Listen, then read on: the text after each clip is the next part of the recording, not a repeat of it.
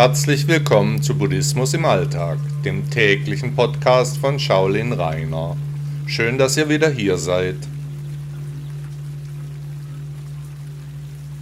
Was will ich vom Leben? Wie oft höre ich, dass meine Umgebung unschlüssig ist, nicht genau weiß, sich noch nicht entschieden hat.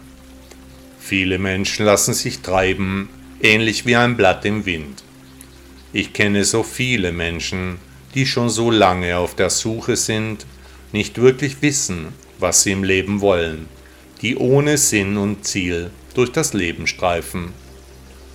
Nach Buddha spielt es keine Rolle, ob wir uns entscheiden oder nicht.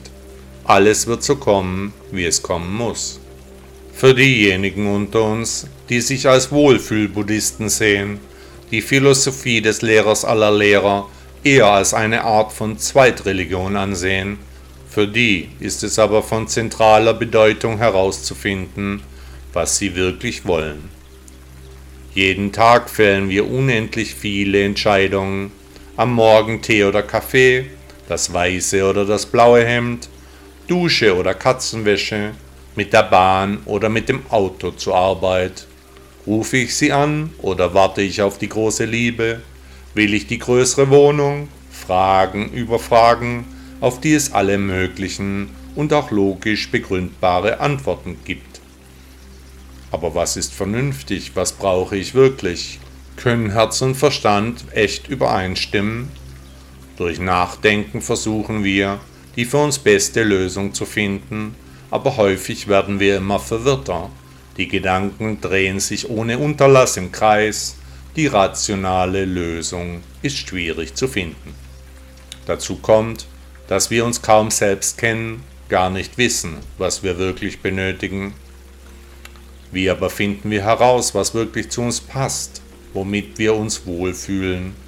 Ganz einfach ist es dann, wenn wir die Ratio abschalten, in den Körper gehen, den aussuchen lassen. Das hört sich auf den ersten Moment komisch an, wie soll der Körper etwas entscheiden? Erinnern Sie sich, wenn Sie in einer anderen Stadt einen Bummel machen, Sie einfach und ziellos durch die Gegend streifen. Hier sucht der Körper die Richtung, unterbewusst werden Sie gezogen und geführt. In vielen Dingen führt der Körper so viel besser wie der Geist. Er weiß, was Sie wirklich wollen. Egal, ob Sie es ein Gefühl nennen oder eine Art von Fügung, der Körper ist wie ein Kompass, er zieht dahin, wo für sie gut ist. Wenn sie dann noch eine Art von aufgeregtem Kribbeln verspüren, dann ist es gut für sie. Wenn aber der Nacken sich leicht zusammenzieht, die Atmung dumpf wird, der Rachen trocken, dann ist es eben schlecht für sie. Probieren Sie die Dinge doch einfach der Reihe nach aus und spüren Sie dabei in sich hinein wann und wo welche Gefühle entstehen. Wenn Sie zum Beispiel nach Hamburg ziehen wollen, dann machen Sie doch erst einmal Urlaub dort. Wenn Sie den Job ändern wollen, dann machen Sie das zur Probe. Der Weg ist das Ziel, folgen Sie dem Körper. Buddha sagte einmal, hüte dich vor Zornestaten, mach den Leib zu deinem Knechte. Meide alle Tatensünden, tu mit deinem Leib das Rechte. Herzlichen Dank, dass Sie Buddhismus im Alltag gehört haben. Bis morgen